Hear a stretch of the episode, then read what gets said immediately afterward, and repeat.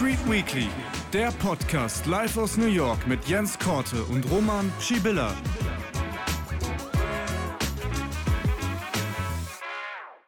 Wird der Oktober einmal mehr zum Bärenmarktkiller? Das besprechen wir in einer neuen Ausgabe von Wall Street Weekly gemeinsam mit Jens Korte live aus New York. Also, legen wir los.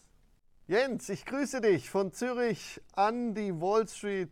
Äh, schön, dass wir diese Woche wieder gemeinsam sprechen können in unserem Format Wall Street Weekly. Lass uns direkt mal damit beginnen. Wir sind im Oktober. Wir haben den September hinter uns gelassen. Zum Glück kann man sagen. Äh, der war ja alles andere als berauschend.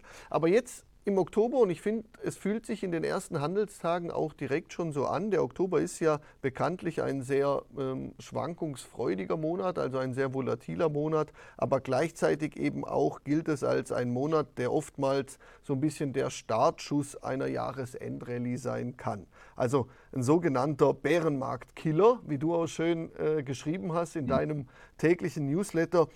Auf welcher Seite stehst du denn? ja, das ist natürlich die, die ganz große Frage. Also ich meine eben mit dem, klar, wir denken da an die großen Crashs 29 oder äh, 87. Das äh, waren beides äh, äh, Tage, die in einem Oktober passiert sind. Aber in der Tat ist es so, dass historisch betrachtet der Oktober äh, nicht unbedingt ein, ein schwacher ähm, Monat sein muss. Ich muss ganz ehrlich sagen, ich bin da auch noch etwas, etwas unentschlossen. Für, für mich hängt wahnsinnig viel davon ab, was mit den amerikanischen Konsumenten los ist. Also wenn wir Anzeichen bekommen, dass die Amerikaner dieses Jahr vielleicht doch wieder mehr ausgeben, als man im Vorfeld erwartet hat, ähm, dann könnte es sogar sein, ähm, dass es vielleicht eben jetzt im Oktober nochmal einen Schub äh, gibt. Aber ja, das hängt halt eben wirklich ganz davon ab, wie jetzt die weiteren Daten ausfallen.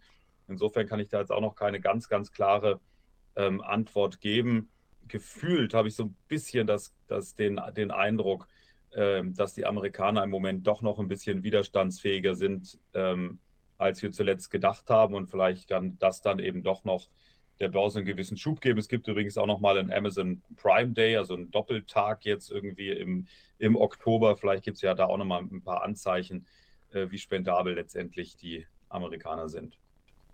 Ja, und auch, äh, ich sag mal so, ich bin, äh, ich mir geht es eigentlich so ein bisschen ähnlich wie dir. Ähm, ich war doch im September äh, zunehmend negativer gestimmt. Jetzt für mich fühlt sich so ein bisschen an, als doch noch genug Käufer im Markt sind. So der Markt will eigentlich nicht so wirklich, äh, so, will, äh, so wirklich abwärts. Und, dazu kommt ja auch noch das ganze saisonale Thema. Also wenn wir uns so ein bisschen die Vergangenheit anschauen, dann waren es speziell, wenn die ich sage ich mal, ähm, die ersten Monate ähm, recht gut waren, also bis, äh, bis in den August, der September dann vielleicht ein, äh, ein schlechter Börsenmonat, wie wir das jetzt dieses Jahr auch gesehen haben, dann waren eigentlich die, darauf, äh, die darauffolgenden Monate, das darauffolgende Quartal immer ein recht gutes. Zudem laufen wir auch recht parallel, parallel zum ähm, äh, Präsidentschaftszyklus. Das heißt, äh, auch dort, das arbeiten wir eigentlich da äh, wunderschön ab. Deshalb, es gibt auch einige saisonale ähm, Themen, die dafür sprechen, dass wir doch ähm, bis Ende des Jahres nochmal steigen könnten. Aber aktuell fühlt sich ja schon so ein bisschen an, der Markt ist komplett unentschlossen. Jetzt diese Woche, ähm, es war irgendwie bilderbuchmäßig, also da kriegen wir wieder ähm, äh, Daten aus dem, äh, aus dem Arbeitsmarkt, die offenen Stellen, irgendwie 800.000 gestiegen, 9,6 Millionen. Der Markt reagierte mit Abschlägen. Und dann äh, bekommen wir wieder moderatere Zahlen aus der Privatwirtschaft und äh, der Markt feiert es mit grünen Vorzeichen. Also auch dort sehen wir ja so ein bisschen die Unentschlossenheit. Jetzt steht der nächste Arbeitsmarktbericht an, du hast es gesagt. Äh, die mhm. nächsten Daten werden entscheidend. Wie, äh, wie schaust du da drauf? Ja, also, also ganz klar, Roman, was wir, was wir momentan sehen, ist, ist dieses Wechselspiel Good is bad and bad is good. Also ich meine, das ist halt eben einfach so gute äh, Wirtschaftszahlen, dann kommen halt eben diese Zinssorgen hoch ähm, und die Aktienkurse fallen, die Renditen steigen. Ich meine, das hatten wir am, am Dienstag wirklich klassisch gesehen, äh, wo dann eben die Renditen der Zwei- und Zehnjährigen hier ähm, neue 16-Jahres-Höchststände erreicht haben und dann eben hatten wir am Mittwoch ähm, deutlich kühlere ähm, Arbeitsmarktzahlen als erwartet und dann ist das ganze Spiel in die andere Richtung gegangen. Die Renditen und die Aktienkurse sind gestiegen. Und jetzt ist halt eben am Freitag schon dieser große Arbeitsmarktbericht äh, nicht ganz unwichtig, weil man da halt wissen will, also welcher Trend stimmt denn nun? Also, dass der Arbeitsmarkt abkühlt oder stehen wir doch ähm, stärker da als erwartet? Also, ich bin mal gespannt. Ich, äh, was soll ich jetzt sagen? Weil alles, was ich sage, ist dann morgen möglicherweise äh, Makulatur. Aber, ähm, aber dass diese Zahlen aus der Privatwirtschaft so viel kühler waren mhm. als gedacht, könnte schon ein Anzeichen dafür sein, dass insgesamt der Arbeitsmarkt jetzt langsam eben äh, doch nicht mehr ganz so heiß läuft und dann äh, will die Wall Street halt das eben wohl temperiert haben. Ich meine, es sollte ja auch nicht zu äh, negativ sein, der Arbeitsmarkt. Kommen wir wieder in diese ganze Debatte rein, ob wir dann möglicherweise auf eine Rezession zusteuern. Ich hatte übrigens gesehen vorhin, ich glaube, weltweit sind jetzt in diesem Jahr, ich glaube, fast 300.000 Jobs in der Tech-Industrie abgebaut worden. Also das heißt, in manchen ähm, Industriezweigen mhm. äh, sieht man das schon, äh, dass eben so dieses, diese, dieses Jobwunder, was wir in den letzten zwei Jahren gesehen haben, äh, dass das doch langsam zum Ende kommt. Ja, Jobwunder, du sagst es, äh, vor allem wenn wir auch über den großen Teich sprechen. Ich habe äh, mich viel in den letzten ähm, äh, Wochen auch mit, äh, äh, mit China beschäftigt. Dort sehen wir auch mittlerweile eine hohe Jugendarbeitslosigkeit, weil einfach die ganzen Tech-Firmen so unter den Restriktionen gelitten haben, dass sie echt viele Mitarbeiter entlassen haben oder auch auch Studenten, die jetzt neu in die Jobs kommen sollten, finden aktuell keinen Job, weil natürlich auch die, die, die Tech-Unternehmen große, ähm, äh, große Arbeitgeber sind. Und das ist also ist nicht nur ein, ein Thema in, de, in den USA, sondern ich glaube weltweit. Ja, und, und, und nur, nur weil du ganz kurz China ansprichst. Ich war, war lustigerweise gestern habe ich mich mit, mit, mit jemandem aus Taiwan unterhalten, der hier gerade für ein paar Wochen zu Besuch ist. Und, und der meinte halt, dass in China allgemein die Stimmung eben nicht gut ist und dass das aber auch mit ein Grund sein kann, weshalb Xi Jinping dann seine Bemühungen verschärfen mhm. könnte, ähm, sich Taiwan zurückzuholen, um, um irgendeinen Erfolg zu verbuchen. Also das nur mal so geopolitischen Sicht. Also ich meine, der Taiwanese muss jetzt natürlich auch nicht recht haben, mit dem ich rede, aber ich fand das halt mal interessant, so eben mit jemandem, der da quasi von vor Ort kommt, da auch mal einen gewissen Eindruck äh, zu kriegen. Ja. Mhm.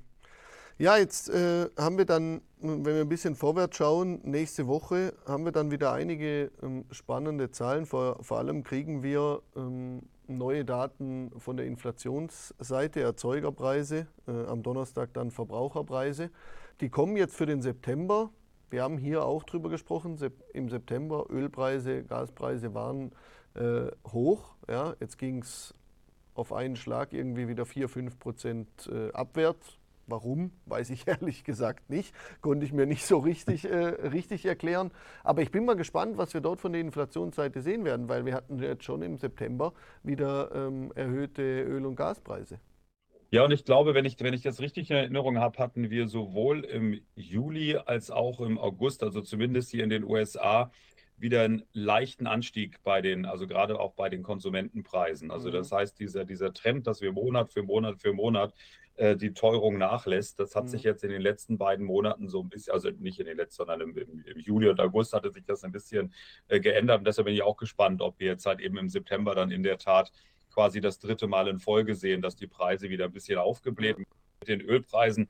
Also was ich halt hier gesehen hatte, ist, ähm, wir hatten halt jetzt aktuell Lagerdaten bekommen, die Benzinbestände sind, sind stark gestiegen. Ähm, und das hat, wurde mit so als Begründung angeführt, äh, weshalb der Preis so stark nachgelassen hat. Auf der anderen Seite, äh, die Rohölbestände insgesamt sind ein bisschen sind gefallen, zwar nicht ganz so stark wie erwartet, aber also ich konnte jetzt diese, diesen, diese extreme Bewegung auch nicht ganz nachvollziehen.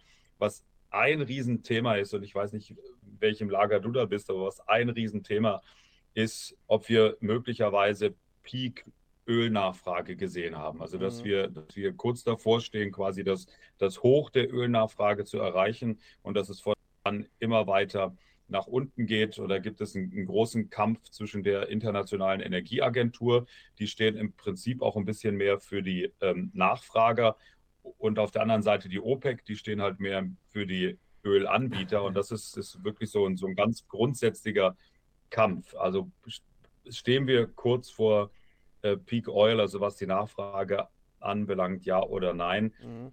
Ich bin persönlich auch mal sehr gespannt, ob wir jetzt nochmal einen Anlauf auf 100 Dollar nehmen ähm, noch in den nächsten ähm, Wochen und Monaten. Aber ich denke, das hängt wirklich eben auch wirklich viel von der, von der globalen Wirtschaftsentwicklung ab. Ich meine, glaubst du, dass wir nochmal 100 anpeilen dieses Jahr?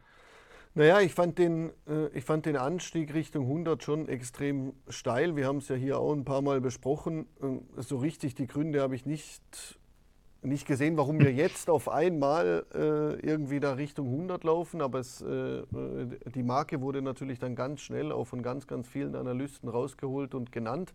Ich persönlich konnte es mir oder kann es mir auch weiterhin gut vorstellen, dass wir irgendwo dort an so eine psychologische Marke von 100 ranlaufen. Aber mir ist das, wie gesagt, äh, gerade beim, beim Öl ist mir das eigentlich grundsätzlich immer so ein bisschen, ja, so ganz 100 Prozent kann ich es mir nie erklären, warum jetzt wir genau in dem Moment äh, äh jetzt wieder irgendwie von 80 auf 100 steigen äh, oder jetzt diese Woche das Ganze wieder 5 Prozent äh, runtergeht. Denn deshalb beim Ölpreis äh, muss ich ehrlicherweise sagen, bin ich, äh, bin ich teilweise auch wirklich raus. Ich verstehe einfach die, äh, da den Kursverlauf nicht wirklich. Ich finde es spannend zu sehen, wie sich das entwickelt, auch mit dem Peak und in welche Richtung so gesellschaftlich wir uns bewegen und äh, wie viel Öl wird noch gebraucht etc. Diese ganze Diskussion verfolge ich. Aber inwiefern das dann auf kurzfristige äh, Ausschläge auf den Ölpreis hat, ehrlicherweise Jens, keine Ahnung. Ich, ich meine, ich mein letztendlich klar, ich meine, das gibt natürlich auch so wahnsinnig viele Faktoren. Du hast die Angebotsseite, du hast genau. die Nachfrageseite und dann kommt ja bei oder auch Edelmetallen ja letztendlich auch immer noch der Dollar irgendwie ins Spiel. Also es richtet sich auch wahnsinnig viel am Devisenmarkt, aber vielleicht, aber eben an den Märkten ist es manchmal halt auch einfach so eine gewisse self-fulfilling prophecy. Also wenn der Markt die 100 sehen will, dann will er die sehen. Ja, Ob genau. das jetzt fundamental gerechtfertigt ist oder nicht, spielt da teilweise gar nicht so eine große Rolle. Genau das meinte ich mit der psychologischen Marke. Alles schielt da drauf und dann muss es ja. da auch irgendwie hin. Äh, deshalb, äh, ich, ich kann mir gut vorstellen, dass wir die 100 noch sehen. Jetzt haben wir in den letzten Wochen wirklich auch einiges an Feedback bekommen für unseren, für unseren Talk hier und vor allem, es kamen wirklich viele Fragen zum Automobilmarkt. Ich bin noch, äh, ähm, also fand ich noch wirklich interessant, weil wir haben ja von Anfang an ähm, relativ früher über, diese, über, über die Streiks gesprochen, was hier in Europa eigentlich noch überhaupt gar kein Thema war. Jetzt wollte ich dich mal fragen, wie steht es eigentlich um die Streiks? Die laufen ja immer noch, wenn ich es richtig ähm, äh, äh, im Kopf habe. Und äh, wir haben ja auch neue Verkaufszahlen bekommen, gerade von den großen Anbietern aus den USA. Wie ist die Lage? Also die, die, Streiks werden jetzt am Wochenende in die vierte Woche gehen. Also drei Wochen haben wir jetzt hinter uns. Jetzt mhm. startet Woche vier. Ford hat, glaube ich, mittlerweile sieben Angebote, glaube ich, der Autogewerkschaft unterbreitet. und also da scheint es eine äh, gewisse Annäherung zu geben. Bei General Motors ist es wohl eher ein bisschen hakig momentan. Bei Stellantis, also eben vormals äh, Fiat Chrysler, ich komme mir nicht darüber hinweg, dass die sich Stellantis genannt haben. Aber gut, das sind halt immer diese komischen Kunstnamen, die da werden. Ähm, also die Streiks sind noch nicht beendet, die laufen. Es gibt äh, gewisse ähm, Annäherungen und und ähm, General Motors, Sie haben jetzt als erstes mal gesagt, was es bisher gekostet hat. Also die gehen davon aus, dass jetzt im dritten Quartal äh, der Streik etwa 200 Millionen Dollar äh, quasi mhm. an, an, an, finanziellem Schaden ähm, verursacht hat. Und, und jetzt befinden wir uns ja mittlerweile schon im vierten Quartal. Und bei den Verkaufszahlen, da hat man das, oder bei den Auslieferungen auch gerade, da hat man das noch nicht so gemerkt.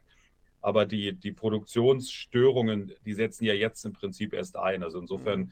hat man jetzt bei diesen Auslieferungen fürs dritte Quartal die Auswirkungen von den Streiks noch nicht so stark gesehen. Und unter dem Strich muss man sagen, ähm, haben eigentlich die, die amerikanischen Autobauer, egal ob das jetzt Tesla ist, egal ob das Ford ist, egal ob das, ob das ähm, äh, General Motors ist, die haben eigentlich recht, recht gute äh, Zahlen gemeldet. Äh, also es sind nicht die, die klassischen Quartalzahlen, die kommen erst ein bisschen später. Mhm. Ähm, allerdings die Aktien, das muss man schon sagen, von den, von den großen Autokonzernen, äh, da passiert momentan gar nichts. Also das ist schon ein relativ trostloses Bild, wenn man sich die Aktien momentan von, äh, gerade auch von Ford und, und, General Motors anguckt. Ja, die haben sich auch nach den Verkaufszahlen eigentlich gar nicht bewegt, wenn ich das äh, richtig im Kopf habe. Äh, aber auch äh, in den Verkaufszahlen haben Sie auch ausgewiesen, die, ähm, die Elektroautos, die, Ver, die Verkäufe. Äh, ist ja schon erstaunlich und ähm, ich habe mir auch äh, nach den Zahlen habe ich mal ein bisschen gestöbert. Ist jetzt, hm, ich bin zwar ein großer, großer Fan von, äh, von amerikanischen Pickups. Ich würde am liebsten hier auch reinfahren, aber da komme ich gar nicht in die Garage rein. Äh, aber äh, in den Verkaufszahlen gab es auch äh, Zahlen zu den äh, Elektromobilität, also zu, zu, den Elektroautos. Da war ich schon echt verwundert. Für, für mich klang die Zahl da relativ klein, also irgendwie 55.000 Verkau verkaufte, ich glaube bei Ford, wenn ich es richtig im Kopf habe, äh, im Vergleich zu irgendwie Tesla. Tesla hat, äh, ähm, glaube ich, über über 300.000 oder 400.000 verkauft. Und dann war ich auch mal auf der, auf der Webseite von Ford und äh, von GM, habe mir das mal angeschaut. Aber es gibt auch gar, also im Vergleich zu den europäischen Autobauern, die haben schon eine richtige E-Flotte und eigentlich, wenn du auf die Webseite gehst, ist alles E. Du musst eher nach den Benzinern schauen. Äh, bei den amerikanischen mhm. Autobauern ist das noch ein bisschen umgekehrt. Ja, also, also ich habe jetzt nur, nur bei, bei Ford, da weiß ich das jetzt so aus dem Stehgreif, also etwa 4% äh, der, der Auslieferungen jetzt im letzten Quartal waren reine Elektrofahrzeuge. Dann haben die auch noch ein paar Hybridmodelle, also mhm. da kommt es dann vielleicht dann äh, Richtung, Richtung 7, 8 Prozent oder sowas. Aber das heißt halt über 90 Prozent sind mhm. halt noch Benziner, die, die jetzt zum Beispiel Ford ausgeliefert hat. Und da ist es halt vor allem diese ähm, F-150-Reihe, also diese ganzen, diese ganzen äh, schweren Pickup-Trucks mhm. äh, von äh, von Ford, die sich besonders gut verkaufen. Die haben ja auch den, den Lightning, also quasi die Elektrovariante vom Pickup Truck. Da hatten die jetzt im letzten äh, Quartal einige Schwierigkeiten. Also da ist der, der, der, die sind die Auslieferungen gegenüber äh, Vorjahr sogar um über 40 Prozent gefallen. Also das okay. ist schon erstaunlich. Aber insgesamt, das stimmt schon. Also, also gerade wenn du es auch mit Tesla vergleichst, ich glaube, Tesla waren jetzt im dritten Quartal rund 430.000 mhm. und ich glaube, reine Elektromodelle bei Ford waren, glaube ich, 35.000 oder irgendwie sowas in der, in der Größenordnung. Das heißt, das ist halt ein, im Bruchteil, im Bruchteil von dem, was, was Tesla da und, und Ford übrigens, das nur am Rande, mhm. ist damit, glaube ich, momentan die Nummer zwei bei Elektrofahrzeugen ja. hinter Tesla. Also der ist halt schon einfach ein, ein Riesen. Ja, dann äh, werden wir mal verfolgen, wie sie äh, und wie und ob sie dieses Gap dann doch irgendwann mal schließen können.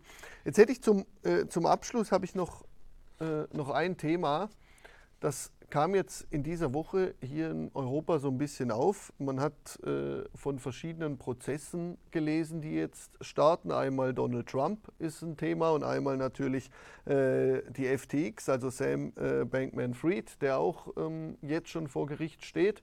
Hast du das Gefühl, dass es so dass das Auswirkungen auf die Märkte haben könnte? Kryptowährungen haben jetzt nicht wirklich reagiert, aber bei uns wird das doch es beginnt so, dass die, dass die Medien darüber berichten, noch nicht so wirklich viel.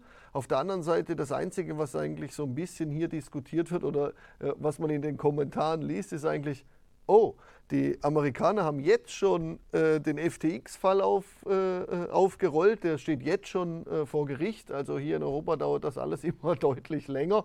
Äh, wie, wie ist das da bei euch in den USA? Ist das ein großes Thema? Wird das an der Wall Street besprochen, an den Märkten? Ist das, oder ist das auch mehr ein Nebenschauplatz? Also sagen wir es mal so, es ist halt medial ist es halt ein gefundenes Fressen, weil, weil dieser ganze Fall um FTX und, und Sam Bankman-Fried, ähm, da gibt es einfach, einfach so viele ähm, schmutzige Geschichten drumherum zu erzählen, dass, ja. dass das halt irgendwie ähm, eben, eben, schon halt äh, auf Interesse stößt. Also FTX ist ja letztendlich geplatzt, ich glaube November letzten Jahres. Also das mhm. ist dann ähm, eben jetzt, jetzt nicht, nicht, also zehn, gut zehn Monate her sowas dann letztendlich zur Verhandlung kommt, ähm, hängt natürlich auch immer ein bisschen davon ab, ähm, wie stark letztendlich äh, die Argumente ähm, oder die Beweislage ist, die, die letztendlich die Staatsanwaltschaft aufgreifen kann. Mhm. Und, und der Fall gegen ähm, Sam Bankman-Fried scheint halt schon relativ stark zu sein, unter anderem auch, weil die ähm, also da geht es ja auch unter anderem um, um den Hedgefonds, der zur FTX gehörte, Alameda Research. Mhm. Und, und die Chefin von diesem Hedgefonds, das ist die Ex-Freundin von, äh, von Sam Bankman-Fried.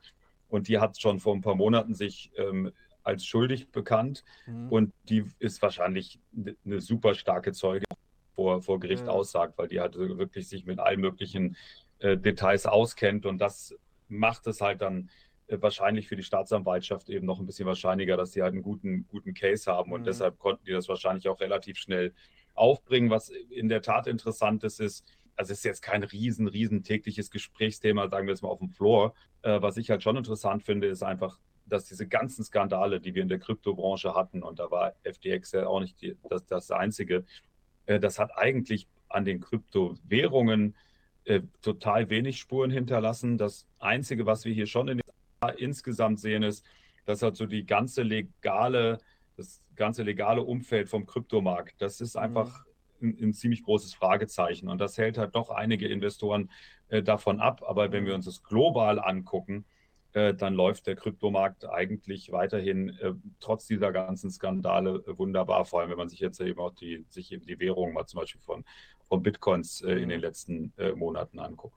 Ja, auf jeden Fall. Die Performance in der letzten Woche war, war gar nicht mal so verkehrt, von dem her dort sieht man keine wirklich großen Auswirkungen. Aber du sagst es richtig, es wird ja auch immer noch äh, heiß, der, äh, der erste ähm, ähm, ETF, der dann auch physisch hinterlegt ist, irgendwo diskutiert. Auf den wartet ja auch jeder. Ich denke auch einige Institutionelle warten darauf, äh, dort dann vielleicht in einem regulierteren Umfeld irgendwie ähm, aktiv werden zu können. Aber äh, das steht, glaube ich, noch ein bisschen hinten an und äh, das dauert wahrscheinlich noch ein bisschen.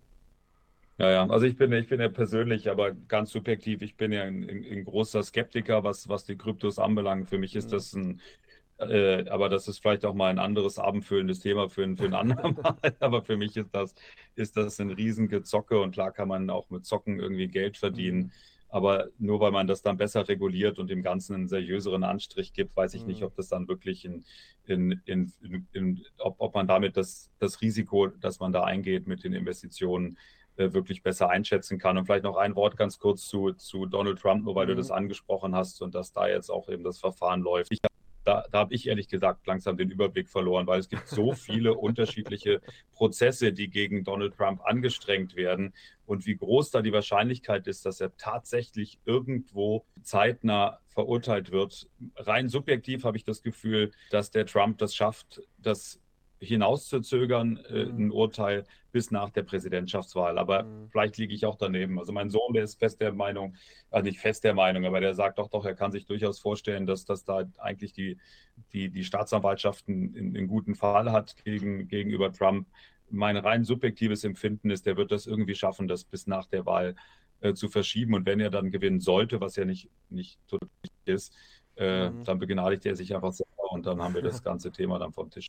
Ja, das ist tatsächlich auch die, äh, so ein bisschen die Meinung hier in Europa äh, mit den meisten, wo ich gesprochen habe und was man so, was man so liest, heißt, der kommt eh wieder irgendwie durch, der mogelt sich da schon irgendwie wieder raus. Deshalb äh, die Meinung hier liegt wahrscheinlich eher ähm, äh, oder würde eher dir zustimmen, aber es ist auf jeden Fall spannend und du sagst es richtig, den Überblick hat man eigentlich völlig verloren.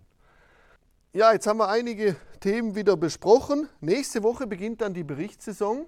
Äh, die Banken legen vor gegen Ende der Woche. Ich freue mich schon, äh, das intensiv mit dir zu besprechen und mit dir zu beleuchten, denn äh, da erwartet uns einiges. Ich glaube, das wird wirklich ähm, wieder sehr, sehr, sehr, sehr interessant. Und da, und da Roman, da, da, sich jetzt der Kreis von unserem, von unserem heutigen Gespräch, denn, denn letztendlich, was dann im Oktober weiter passiert und ob wir dann jetzt die Jahresendrallye kriegen, ja oder nein, das wird natürlich auch maßgeblich davon abhängen, wie jetzt eben gerade die Berichtssaison läuft. Definitiv. Und da machen die Banken wieder den Start. Äh, das schauen wir uns nächste Woche an. Dann freue ich mich, äh, wenn wir uns nächste Woche wieder hören. Jens, vielen Dank. Super, danke. Bis nächste Woche. Ciao, ciao. Das war eine neue Folge von Wall Street Weekly. Diese gibt es auch als Video auf YouTube. Wir wünschen eine gute neue Handelswoche.